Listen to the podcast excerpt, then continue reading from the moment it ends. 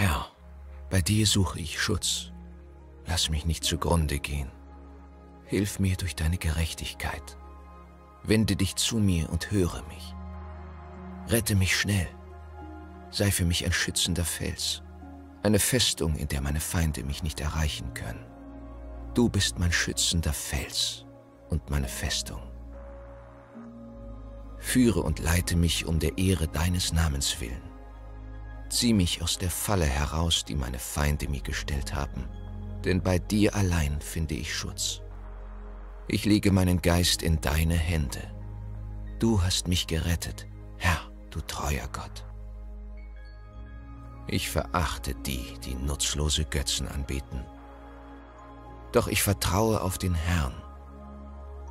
Ich freue mich über deine Gnade, denn du hast mein Elend gesehen und meine Angst ist dir nicht gleichgültig. Du hast mich meinen Feinden nicht ausgeliefert, sondern mich an einen sicheren Ort gebracht. Sei mir gnädig, Herr, denn ich bin verzweifelt. Mein Blick ist getrübt vor Tränen. Mein Leib ist kraftlos, meine Seele ist leer. Ich sterbe vor Kummer und Sorge verkürzt mein Leben. Das Elend raubt mir die Kraft und meine Glieder sind wie leblos. Meine Feinde verspotten mich und meine Nachbarn lachen mich aus. Selbst meine Freunde meiden mich. Wenn sie mich auf der Straße sehen, gehen sie mir aus dem Weg. Vergessen hat man mich, als ob ich bereits tot wäre. Ich komme mir vor wie ein zerbrochenes Gefäß. Ich habe viele Gerüchte über mich gehört und bin von allen Seiten bedroht. Meine Feinde verschwören sich gegen mich und wollen mir mein Leben nehmen. Doch ich vertraue auf dich, Herr, und sage, du bist mein Gott. Meine Zukunft liegt in deinen Händen. Rette mich vor meinen Feinden, die mich verfolgen. Sieh deinen Diener liebevoll an und hilf mir durch deine Gnade.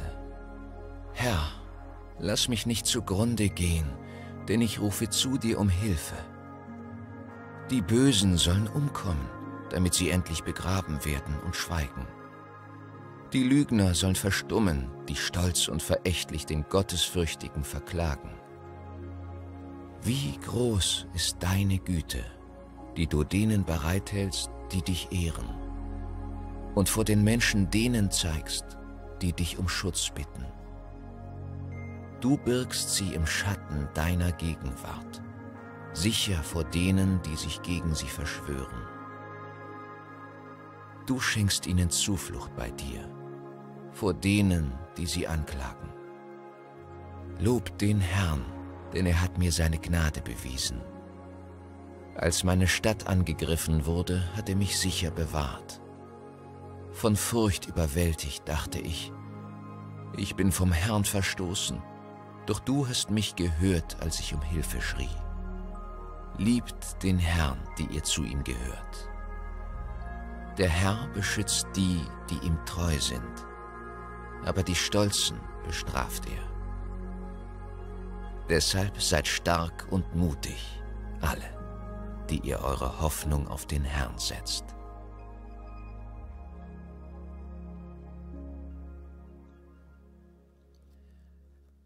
Das sind die Worte aus Psalm 31, die die Grundlage sind für unsere Predigt heute, an diesem Sonntag, wo Menschen anderen gedenken, die nicht mehr leben, Menschen, die mit Leid, die mit Sorge, die mit Sachen konfrontiert sind. Und die Predigt lautet, dein Safe Place in unsicheren Zeiten. Ich glaube, es bedarf keiner Beschreibung, warum unsere Zeiten unsicher sind. Es bedarf keiner Beispiele, die ich jetzt aufzählen müsste, warum du dich unsicher fühlst in einer Situation, in der du gerade drin stehst, warum du Sorge verspürst, warum Dinge Teil deines Lebens sind, die du eigentlich gar nicht geplant hast, die du eigentlich gar nicht gewollt hast.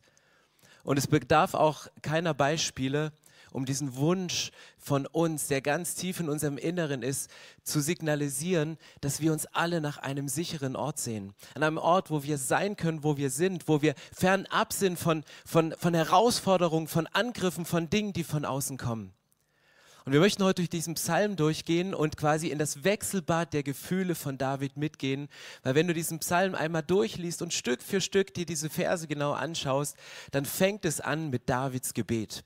David betet am Anfang. Er spricht ein Gebet und sagt, Herr, bei dir suche ich Schutz, lass mich nicht zugrunde gehen, wende dich mir zu und höre mich, rette mich schnell. Als ich diesen Satz gelesen habe, rette mich schnell, dachte ich, David hat Druck, da kommt irgendwas auf ihn zu, was, was nicht mehr abänderbar ist. Da kommt irgendwas wie eine Walze auf ihn zu und er versucht sich dagegen zu stemmen, schafft es aber nicht aufgrund der Last, der kommt. Und er schreit nur dieses Gebet und er sagt, Herr, ich suche bei dir Schutz, lass mich nicht zugrunde gehen. Vielleicht hat David während des Gebetes dran gedacht, als er das erste große Wunder mit Gott erlebt hat. Als er alleine als kleiner Junge da stand, nur mit ein paar glatten Steinen bewaffnet und dieser Riese vor ihm stand, dieses Riesenproblem vor ihm stand und er eigentlich hilflos war in dieser Situation und er wusste, ich kann jetzt nur zu dem Stein greifen und ihn ganz gezielt werfen und Gott hat den Stein gelenkt, dass er die Schläfe des Goliath trifft und der fiel tot um und das Schicksal eines ganzen Volkes war verändert zum Positiven. Und David stand da, der vorher noch sauer war, dass der Name des lebendigen Gottes beleidigt wurde und jetzt den Worship hört, wie der Name des lebendigen Gottes angebetet wird und Leute singen. Das war Davids Gebet ganz am Anfang. Und Davids Gebet war das, was wir heute gerne hören und wir reden drüber. Sage Gott nicht, wie groß deine Probleme sind, sondern sage dein Problem, wie groß Gott ist. Und das ist richtig und es ist gut, dass wir diese Sachen nennen. Aber David geht weiter hier in diesem Psalm und er sagt, sei für mich ein schützender Fels, eine Festung, in der meine Feinde mich nicht erreichen können. David sagt, ich brauche jetzt etwas, was stärker ist als ich, was größer ist als ich. Ich brauche ein, ein Fels und eine Festung, etwas, wo ich mich dahinter verstecken kann. Festungen zur damaligen Zeit, die hatten dicke Mauern, die waren oft hochgebaut, dass wenn die Feinde kamen, dass du den Überblick hattest, dass du runtergucken konntest auf die Feinde und dass die Feinde nicht die Chance hatten, in dir hochzukriechen und dein Herz und dein Hirn zu erreichen, sondern dass du sie vorher bekämpfen konntest. Und David sehnt sich danach, er sucht die Distanz zu seinen Feinden. Er versucht, ich brauche Abstand zu meinen Feinden, ich suche die Distanz zu meinen Feinden und er bittet darum und sagte, ich, ich, ich kann damit nicht umgehen, Gott, bitte reagiere und bitte reagiere schnell. Und David betet nicht nur um die Distanz zu seinen Feinden, sondern David betet auch um Abstand zu seinen Problemen. Gott, lass die Probleme nicht rankommen zu mir. Lass diese Probleme nicht, nicht mich treffen, mich beeinflussen, mein, mein Verhalten beeinflussen, sondern ich möchte doch mit dir durchgehen. Und das betet David ganz am Anfang und, und bringt das aus voller Seele und sagt, Gott, du bist der, der mich ändern kann. Die Zeiten kann ich nicht ändern. Ich bin nicht Jesus. Und ich muss mit diesen Zeiten umgehen, aber ich brauche dich. Und er gesteht sich ein und die Frage ist, können wir uns eingestehen, dass wir Hilfe brauchen, dass wir Gott bitten, dass er uns Hilfe gibt? David geht weiter und er sagt, ich bleibe nicht nur da stehen, sondern er sagt, bitte zieh mich aus der Falle heraus, die meine Feinde mir gestellt haben. Er spricht hier davon, dass nicht irgendwelche Naturereignisse passiert sind, irgendwelche unvorhersehbaren Dinge wie eine Krankheit über dein Leben hereinbricht oder etwas, was du nicht verändern kannst, sondern hier ist die Rede von proaktiven Gegenwind, von proaktivem Widerstand, den er hier erlebt. Er sagt, da gibt es Menschen, die sind Feinde von mir und die haben mir eine Falle gestellt und ich sitze in dieser Falle drin ich komme nicht weiter, wie so eine Fuchsfalle, die deine Beine reinnimmt. Du kommst da nicht raus, du, du hängst da irgendwie fest und er sagt, Gott, zieh mich bitte heraus aus der Falle, die mir meine Feinde gestellt haben. Nicht irgendetwas, was über sein Leben reinbricht, sondern etwas, was ganz bewusst, wo Leute ihm das Leben schwer machen. Ich hatte letzte Woche ein Telefonat mit einem Mentor von mir, der sagte, Stefan, ich sage dir eine ganz kurze Statistik. Es reichen drei Prozent in deiner Gemeinde oder in deiner Uni oder in deiner Firma, wenn die laut sind und gegen dich sind, dann kostet dich das 50 Prozent deiner Zeit. Sei behutsam, sei achtsam, gehe gut damit um, aber setze auch Grenzen. Und ich habe gemerkt, drei Prozent, die 50 Prozent der Zeit kosten, das ist so eine kleine Sache. So ein kleines Problem, was aber so viel Raum einnimmt in deinem Leben und es beschäftigt dich. Du kannst nicht schlafen und es ist das, was, was dich unruhig macht und du spürst es bis in deine Körperlichkeit hinein. Und David spricht dieses Gebet, aber was dann passiert, auf einmal switcht dieser Psalm und David erlebt die Realität. David ist auf einmal, noch bevor er in die Realität kommt, sagt er, äh, trifft er eine Entscheidung und sagt, ich lege meinen Geist in deine Hände. Du hast mich meinen Feinden nicht ausgeliefert, sondern mich an einen sicheren Ort gebracht. Was macht er hier? Er betet und sagt, Gott, ich bitte dich jetzt, ich lege meinen Geist in deine Hände, statt dass er betet, Gott, dein Geist soll durch mich irgendwie wirken. David kommt an den Punkt und sagt, um aus diesem Schlamassel rauszukommen, um diese Feinde zu überwinden, um Abstand zu den Problemen zu bekommen, lege ich meinen Geist, mein Inneres in deine Hände, weil sie dort gut aufgehoben sind. Und das ist das Gebet, was er am Anfang spricht. Die ersten sechs Verse spricht er dieses Gebet. Und dann geht er einen Schritt weiter und dann merkt er auf einmal die Realität. Das Gebet ist das eine, aber Davids Realität, und ihr habt es vorhin gehört, Davids Realität war, dass er auffängt, in den nächsten Versen auf einmal Dinge aufzuzählen. Und er sagt, ich bin verzweifelt. Und sagte, das ist eine Realität. Ich bin völlig verzweifelt. Ich bin betrübt an vielen Stellen. Ich merke auf einmal, dass ich absolut kraftlos bin. Also innere Dinge sind ein äußeres Erscheinungsbild. Ich werde kraftlos, mir fehlt die Kraft an allen Ecken und Enden, sowohl körperlich wie auch physisch. Er sagt, ich bin einfach nur, ich bin einfach nur leer, da ist nichts mehr, was ich holen kann. Kummer, Kummer betrübt meine Seele, Trauer über Personen und all das ist drin. Er sagt, es gibt Sorge in meinem Leben, die ist da. Und er geht weiter und und es hört gar nicht auf zu schreddern. Und er sagte, Elend ist etwas, was mich hinträgt. Aber nicht nur Elend, was von außen kommt, sondern Leute, die haben mich verspottet, die haben Schimpfwörter gesagt, die haben mich in der Schule gemobbt. Sie haben all diese Sachen genommen. Ich wurde als Kind ausgelacht, weil meine Nase zu groß ist oder meine Haare die falsche Haarfarbe hatten in dem Angesicht der Leute. Ich wurde gemieden, Leute sind mir aus dem Weg gegangen. Ich habe Dinge erlebt, die sind einfach nicht, nicht schön. Und, und manche Dinge, die trägst du mit dir rum und du kriegst sie irgendwie nicht los. Du wünschst dir, dass sie weggehen, aber irgendwie hast du das Gefühl, ich war schon beim Gebetsteam und irgendwann kommt der Durchbruch später. Ich wurde ignoriert von Personen. Ich bin Rechtshänder. Man hat mich vergessen. Und nicht nur vergessen, dass keiner an mich denkt, sondern es sind Dinge passiert, dass ich zerbrochen wurde. Ich wurde innerlich zerbrochen. Alles Worte, die David gebraucht, um seine Realität, um seine Situation zu beschreiben. Und er sagt, ich wurde einfach verleumdet. Meine Feinde, die haben mir eine Falle gestellt und sie haben falsche Dinge über mich erzählt. Und das waren alle Sachen, wo er sagt, das hat er alles in sich hineingefressen. Das war alles in ihm drin. Und dann guckt er mal in sein Inneres und stellt dann auf einmal fest und sagt, das Zeug ist nicht weg sondern es ist einfach nur in mir drin. Es ist ein absolutes Chaos, es ist ein absolutes Durcheinander. So fühlt sich meine Seele an. Es ist einfach nur geschreddertes Zeug und, und irgendwie kann ich die Sachen gar nicht mehr differenzieren. Was war denn jetzt mein eigenes Verschulden? Was war das Verschulden von anderen? Das ist die Realität, über die David spricht. Das ist die Realität, mit der er hier zu kämpfen hat und von der er sich wünscht, dass er sie irgendwie losbekommt. Und das finde ich krass. Er spricht dieses Gebet so vollmächtig, so überzeugt. Wir Christen nennen das gern Proklamation, dass wir eine neue Existenz über uns aussprechen. Aber lasst uns ehrlich werden, wir erleben diese Dinge. Diese Dinge passieren ja mit uns. Wir leben nicht in einer Welt und wir leben auch nicht mit einem Gott, der, der uns, der, mit dem immer alles easy going ist. Im Gegenteil, wir sind damit konfrontiert. Die Frage ist, wie gehen wir in dem Moment damit um, wenn diese Dinge in uns drin sind? Und deswegen geht David weiter und er sagt, trifft einen Entschluss. Und das ist der vierte Punkt. Er, Davids Gebet ist am Anfang. Dann kommt die Realität von David und hier kommt der Entschluss. Er sagt, doch ich vertraue auf dich.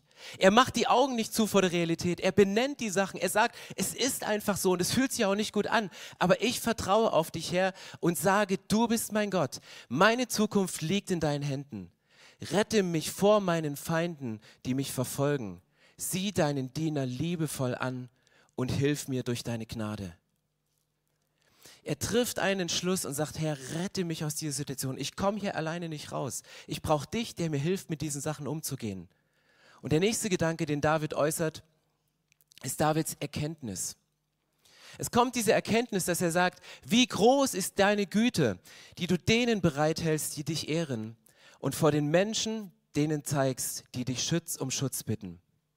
Du birgst sie im Schatten deiner Gegenwart, sicher vor denen, die sich gegen sie verschwören. Du schenkst ihnen Zuflucht bei dir, vor denen sie, die sie anklagen. Er sagt, ich bin hier an einer Situation, ich bete, ich mache zwar die Augen zu beim Beten, aber ich verschließe nicht meine Augen vor der Realität. Und er kommt zu diesem Entschluss und sagt, ich möchte die Situation ändern. Ich, ich treffe einen Entschluss und, und setze Gott wieder in den Mittelpunkt meines Lebens, weil ich ihn damals so erlebt habe. Und ich, das ist die einzige Lösung, die ich habe. Und dann kommt er zu dieser Erkenntnis und er sagt in dieser Erkenntnis, ich will nicht nur den Abstand zu meinen Feinden, sondern ich suche die Nähe zu Gott. Ich suche nicht nur den Abstand zu, zu den Problemen. Ich will mich nicht nur distanzieren hinter dicke Mauern, irgendwie auf dem Turm, um weg zu sein, sondern ich, er geht aus der Distanz von seinen Feinden in eine Nähe zu Gott. Im Schatten deiner Gegenwart berge ich mich. Und was gehört zu Davids Erkenntnis? Wenn du den Psalm ganz genau studierst, stellst du auf einmal fest, dass David zwei Sachen erlebt während dem ganzen Prozess. Das erste ist ein äußeres Erleben. Da sagt er, als meine Stadt angegriffen wurde, hat er mich sicher bewahrt. Ihr seht, Vers 22, schon fast am Ende des Psalms, er sagt, hey, meine Stadt wurde angegriffen. Gott, du hast mich bewahrt. Juhu, yippie, ich bin durch, es passiert mir nichts. Das war das äußere Erleben, das war das, was Gott gemacht hat, diesen Schutz. Aber David ist so ehrlich vor sich und vor uns, dass er auch sein inneres Leben, Erleben schildert. Und das geht gleich im Vers danach. Ein Vers weiter sagt er, von Furcht überwältigt dachte ich, ich bin vom Herrn verstoßen. Du kannst die krassesten Wunder außerhalb erleben, in deiner Kirche, in deiner Kleingruppe, von dem, was Gott in dieser Stadt macht, wie er diese Weltgeschichte verändert. Du kannst die krassesten Sachen erleben, dass Gott dich schützt. Und trotzdem ist dein inneres Erleben, dass du das Gefühl hast, ich bin verstoßen. Und es ist manchmal dieses Wechselbad, je nachdem, wo du gerade hinschaust, ob du im Gebet auf Gott schaust oder ob du, ob du an den Punkt kommst und sagst, lass mich mal einen Blick hier in dieses Innere werfen. Und dann liegt nur so ein kleiner Schnipsel rum. Eigentlich ist die Sache schon lange gegessen, aber dieses kleine Schnipselchen von Papier, wo diese Festlegung drauf stand, wo diese Verletzung, die du erlebt hast, drauf ist, die ist auf einmal Realität und sie erinnert dich an all das, was hier drin ist. Und das ist das, was David erlebt für sich. Er sagt, von, äh, beim nächsten, er stellt fest, mein Safe Place, das ist kein Ort, sondern es ist eine Person.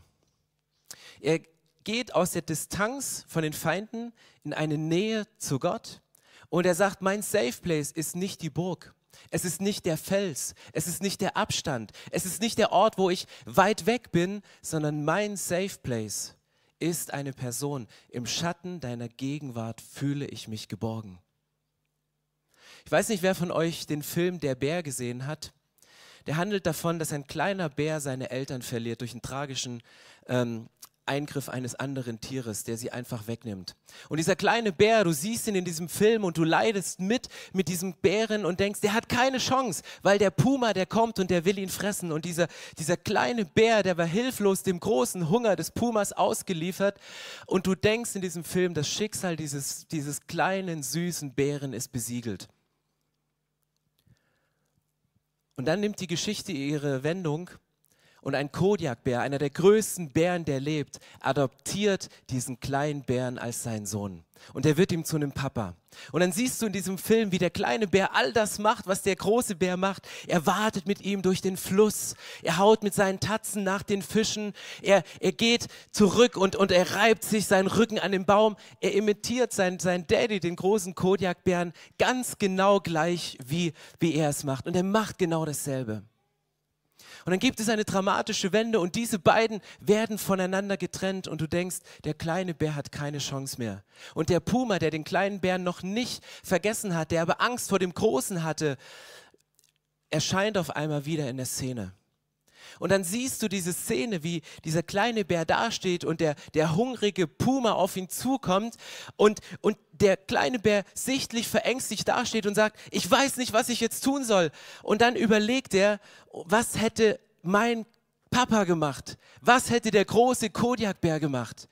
Und er tut genau dasselbe. Er stellt sich auf seine Hinterbeine, er hebt seine, seine kleine Tatze und versucht ein kräftiges Brüllen auszustoßen und rauskam nur ein lächerliches Quietschen.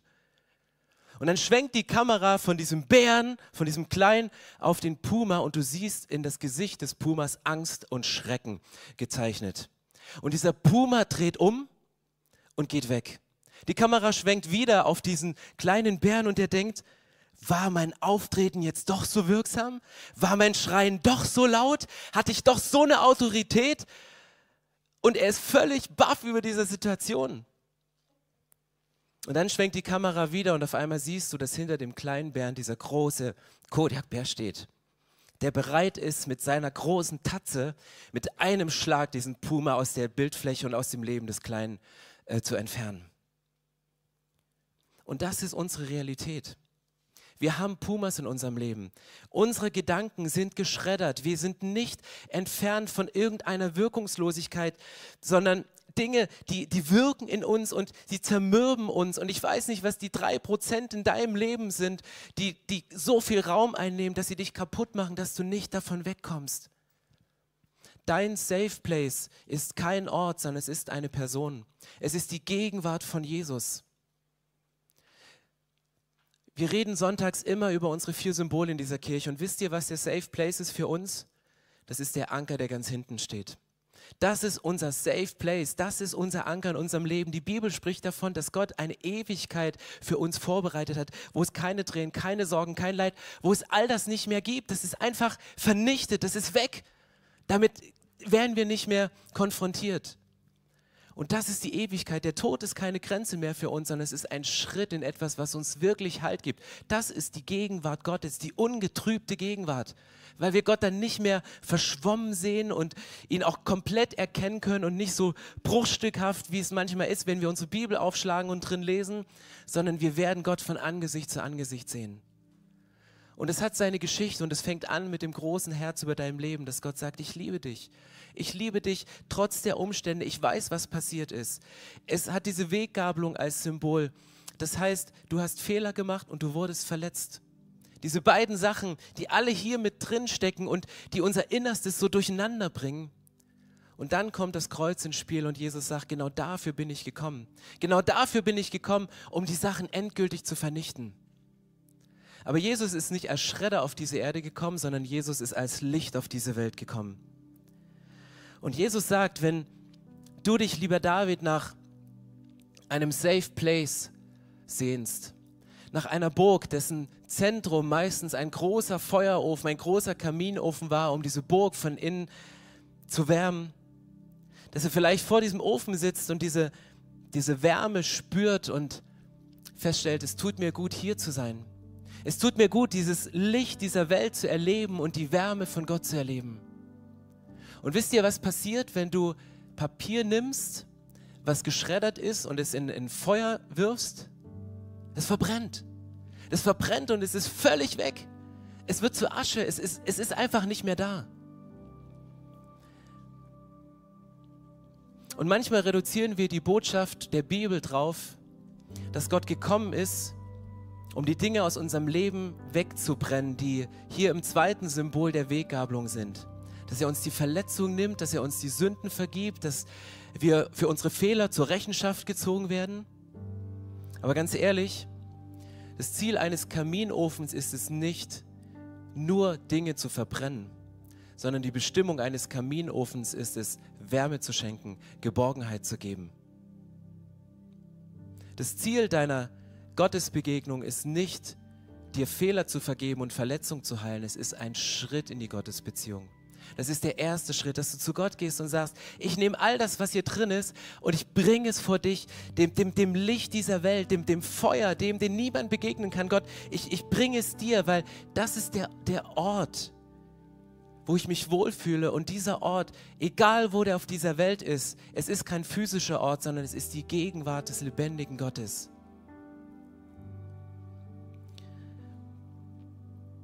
Und in der Spannung leben wir im 21. Jahrhundert, in unsicheren Zeiten, wo es keine Beispiele bedarf, um sie in eure Welt zu übersetzen. Mit dieser Sehnsucht im Herzen, diesen Ort zu haben, diesen Jesus zu kennen, wo wir mit Jesus unterwegs sind und ganz nah bei ihm auftanken können.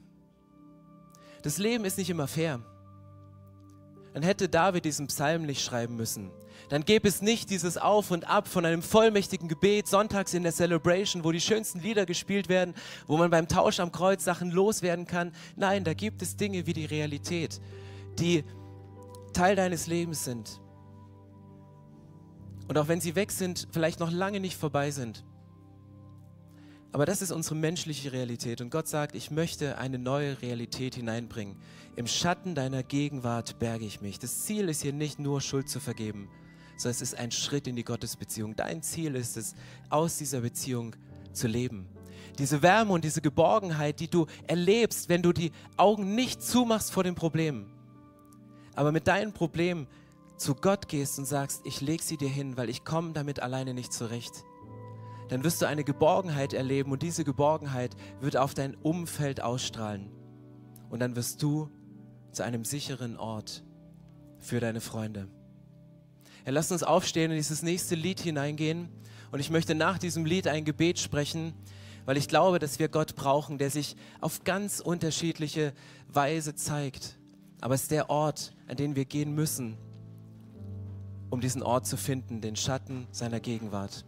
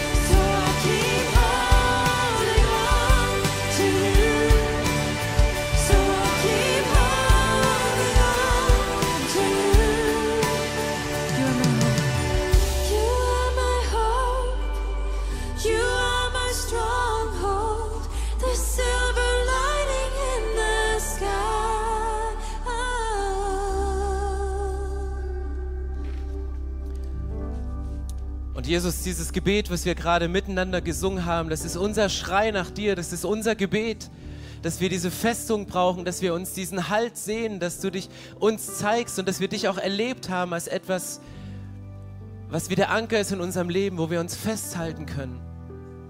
Aber Jesus, wir sind auch mit der Realität konfrontiert und stellen fest, dass wir manchmal haltlos sind und unseren sicheren Boden verloren haben und die Wellen und die Stürme groß sind und wir das Gefühl haben, wir, wir haben unser Leben nicht mehr im Griff, sondern es hat uns im Griff. Und wir beten jetzt um einen Entschluss, um eine Entscheidung, dir zu vertrauen. Nicht einen Ort zu suchen, an dem wir auftanken können, nicht einen Ort zu suchen, der uns Sicherheit verspricht, sondern in deine Gegenwart zu gehen. Und allein im Schatten deiner Gegenwart sind wir geborgen bei den Auswirkungen von deiner Präsenz, bei dem, der du sagst, ich bin das Licht, was in dein Leben hineinstrahlt. Ich bin die Wärme, die dem kalten Herzen etwas entgegensetzen kann. Und Jesus, ich danke dir, dass dein Herz das Größte ist über unserem Leben. Dass du uns am Kreuz alle Schuld vergeben hast. Dass du uns jede Verletzung heilen kannst, weil du sagst, ich bin ans Kreuz gegangen, um mich um genau diese Sachen zu kümmern. Und das machst du alles, weil deine liebende Wärme einfach für uns da ist. Und dass wenn wir in deine Gegenwart kommen und uns im Schatten deiner Gegenwart aufhalten, wir auf einmal feststellen, dass du uns über alles liebst. Und wir aus dieser Liebe heraus unsere Augen aufmachen und Probleme und Herausforderungen anschauen und sie nicht aus eigener Kraft bekämpfen, sondern mit deiner Kraft und durch deiner Kraft. Ich danke dir, dass du uns über alles liebst. Ich bitte dich um Vergebung für meine Fehler und Heilung für meine Verletzung. Ich danke dir, Jesus, dass du am Kreuz für mich gestorben bist, dass das möglich ist. Und ich ergreife den Anker, um den Halt in dir zu haben. In deinem Namen, Jesus. Amen. So schön, dass du dich von zu Hause oder unterwegs dazugeschaltet hast, um eine unserer Predigten zu hören. Wir haben dafür gebetet, dass dein Glaube gestärkt wird, dass du neue Hoffnung bekommst und dass deine Liebe erneuert wird. Und wenn das passiert ist durch diese Predigt, dann abonnier doch den Kanal, teile ihn mit deinen Freunden und werde Teil dieser Kirche. Und wenn du sagst, darüber hinaus möchte ich diese Kirche gerne im Gebet und finanziell unterstützen, dann teilst du mit uns einen Traum. Und wir haben einen Traum, dass diese Botschaft von Gottes Liebe und von dem Glauben an ihn nicht nur hier in Berlin bleibt, sondern über die Grenzen der Stadt, über die Grenzen des Landes weit hinausgeht. Dann machst du das mit deinen Gebeten, mit deiner Spende möglich. Vielen, vielen Dank, dass du Teil dieser Kirche bist und lass uns gemeinsam kooperieren, um das Reich Gottes hier in Deutschland zu bauen.